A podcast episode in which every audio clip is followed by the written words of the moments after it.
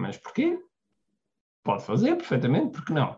Muitas vezes o que acontece é que a parte mais técnica, a parte mais operacional, é aquela que fica desatualizada mais depressa, portanto, não é por aí.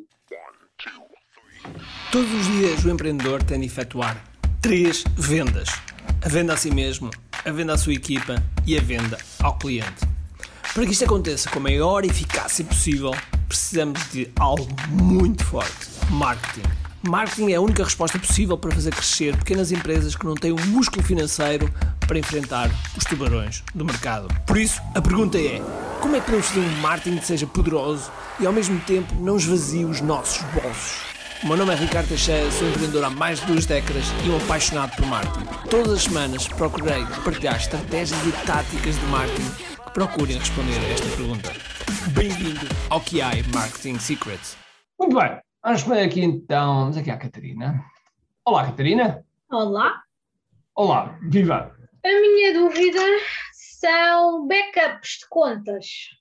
Backups de contas, de contas de e-mail? Por acaso não pensei em e-mail, mas então sim, acrescento. Instagram, Facebook.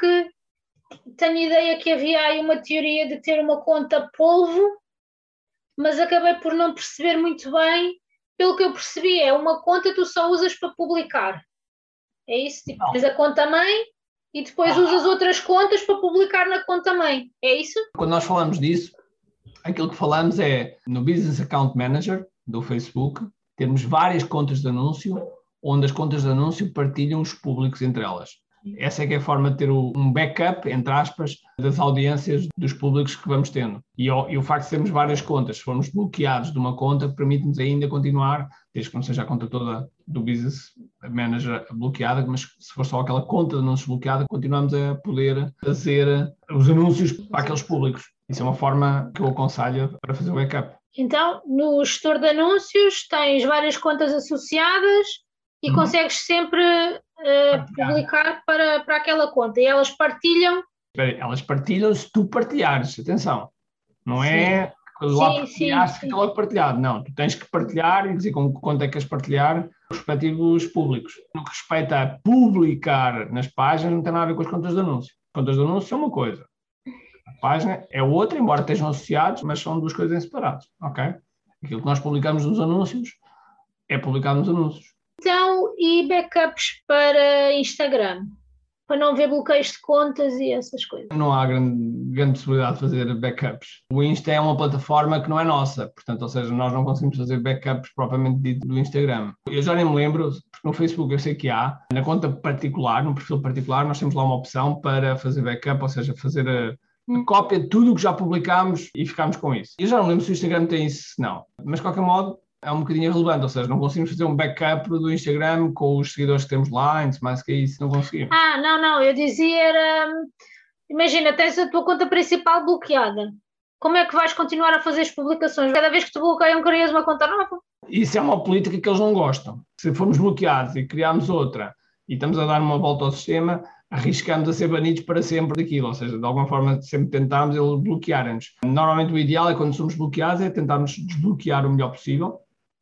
Às vezes demora uns dias, às vezes demora uma semana, duas semanas, mas é procurar desbloquear o melhor possível, justificando, e às vezes não é fácil, porque claro, às vezes os bloqueios acontecem de forma automática e, portanto, nós temos que ir atrás.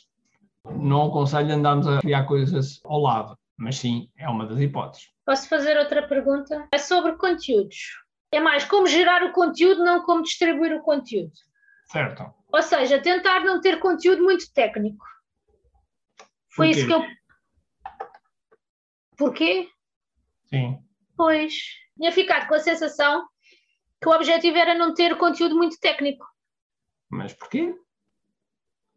Porque se tu estás a entregar de forma gratuita ah, o conteúdo técnico, ok, que não é com a mesma profundidade que tens num curso, faz sentido?